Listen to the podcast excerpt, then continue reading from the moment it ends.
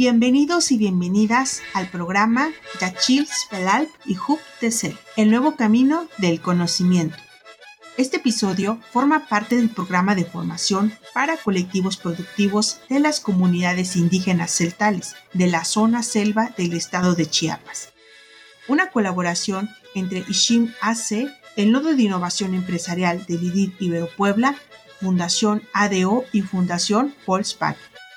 Con este programa buscamos contribuir al desarrollo de capacidades comunitarias desde sus propios valores para que generen alternativas de autogestión y vida digna, mediante la formación en la modalidad de microlearning.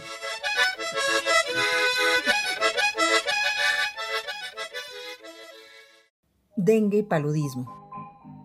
Hoy hablaremos sobre qué es el dengue y paludismo, cuáles son sus causas y cómo lo podemos evitar. Actualmente existen muchas enfermedades o infecciones transmitidas por animales, como es el caso del dengue y el paludismo.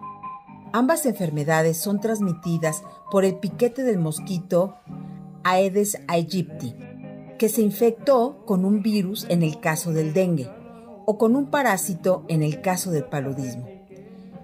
Después que una persona fue picada por un mosquito con dengue, esta enfermedad puede transmitirse entre personas.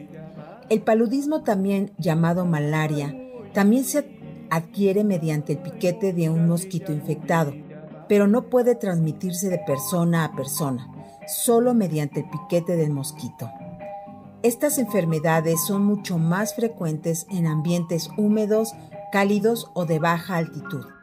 Esto quiere decir que entre menos metros sobre el mar esté nuestra vivienda, es más probable que se puedan desarrollar estas enfermedades, ya que es el ambiente perfecto para la producción de los mosquitos.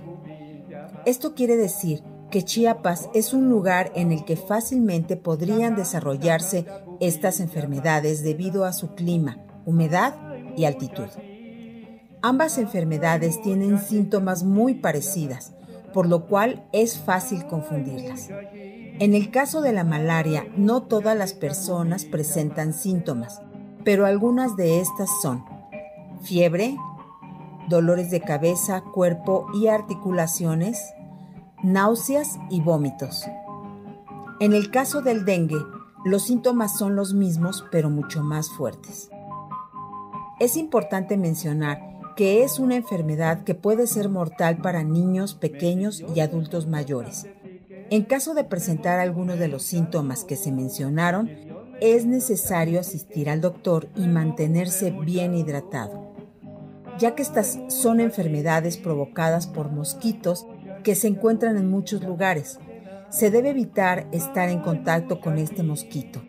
Esto suena difícil ya que no se puede fumigar todo a nuestro alrededor, pero sí se puede tomar medidas preventivas, por ejemplo, evitar que el agua se acumule y se estanque, pues eso permite el crecimiento de larvas de moscos, mantener cerrados tanques o piletas de agua, limpiar la maleza y el exceso de hierbas de los jardines o patios, utilizar desinfectantes como el cloro para el aseo de la casa, pues su aroma fuerte repele a los mosquitos. Utilizar repelente. Recuerda, tu salud está en tus manos. Hasta la próxima.